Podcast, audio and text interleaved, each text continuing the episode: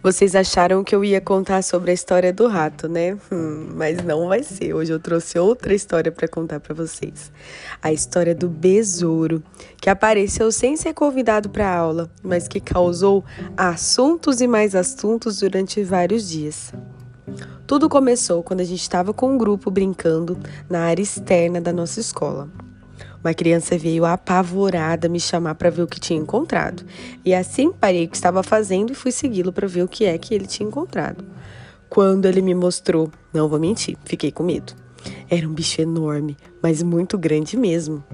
Eu não sabia o que era, e as crianças começaram apavoradas a me questionar, perguntando como ele tinha parado ali, que bicho era aquele, de onde ele veio. E aí pedi para uma criança buscar um graveto para a gente começar a nossa pesquisa. O bichinho segurou no graveto. Quando ele se virou, aí, aí o apavoro começou. A gente gostaria muito, muito de ter filmado todos os momentos, mas como aquela pesquisa estava tão intensa, eu não consegui registrar esses momentos minuciosos que é a descoberta das crianças. Mas quando a gente pegou esse bichinho e levou para a árvore, ai, ali virou o nosso ponto de pesquisa. As crianças criaram hipóteses maravilhosas sobre como aquele bichinho estava ali, o que, que ele estava procurando ali na nossa escola, o que ele comia, aonde ele morava. E a partir daquele dia, todos os dias eles queriam voltar na árvore, na árvore para saber se eles, se o besouro ainda estava lá ou se já tinha ido embora. Apesar de ele ter ido um dia depois, a gente não ter encontrado mais. E a partir desse momento, outras hipóteses apareceram. Como será que ele foi caçado por um passarinho? Será que ele voltou para casa? Será que ele estava com saudade da mamãe dele? Será que ele estava com medo da noite?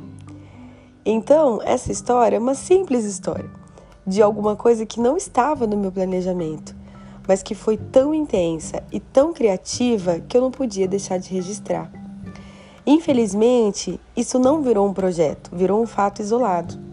Mas não virou um projeto por falta de tempo, porque logo surgiu o distanciamento social e eu não tive mais contato com essa turma até finalizar o ano.